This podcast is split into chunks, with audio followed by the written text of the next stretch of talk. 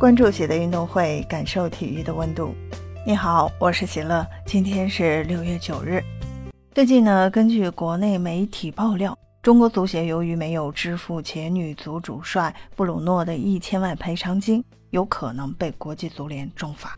同时，足协要是没有按照国际足联规定的期限交付一千万赔偿，国际足联就会按照相关规定对中国国字号球队禁赛。已经获得世界杯入场券的中国女足或被取消在大赛亮相的资格。对此，身为中国足协主席的陈戌源至今没有表态。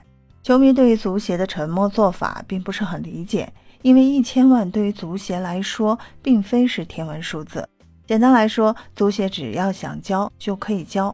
那么，足协为何不愿意掏这一千万给布鲁诺呢？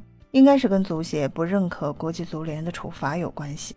所以足协就不愿意交这一千万赔偿金，认为这是便宜了布鲁诺。足协跟前中国女足主帅布鲁诺置气，本身就让球迷觉得不太理解。因为布鲁诺在出任中国女足期间，他的带队战绩还是不俗的，曾经让女足杀入了里约奥运会八强，并且在跟德国队踢八强时踢出了血性。德国队是公认的世界顶级强队，中国女足却丝毫没有认怂。如果当时女足头号球星王霜能顶着巨大的压力将点球罚进的话，中国女足完全有希望逼平德国。所以，中国女足主帅布鲁诺的带队能力得到了很多球迷的认可。在这种情况下，中国足协给布鲁诺发出下课通知，就让很多球迷觉得不能理解。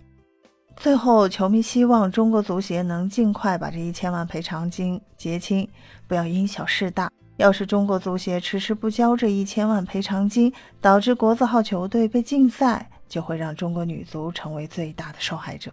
中国女足拿到的世界杯资格或许会就此失去。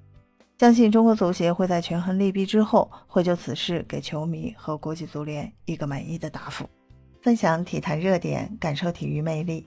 今天的内容你有什么想说的？欢迎在评论区给我留言。感谢收听喜乐运动会，也欢迎您的转发、点赞和订阅。我们下期节目见。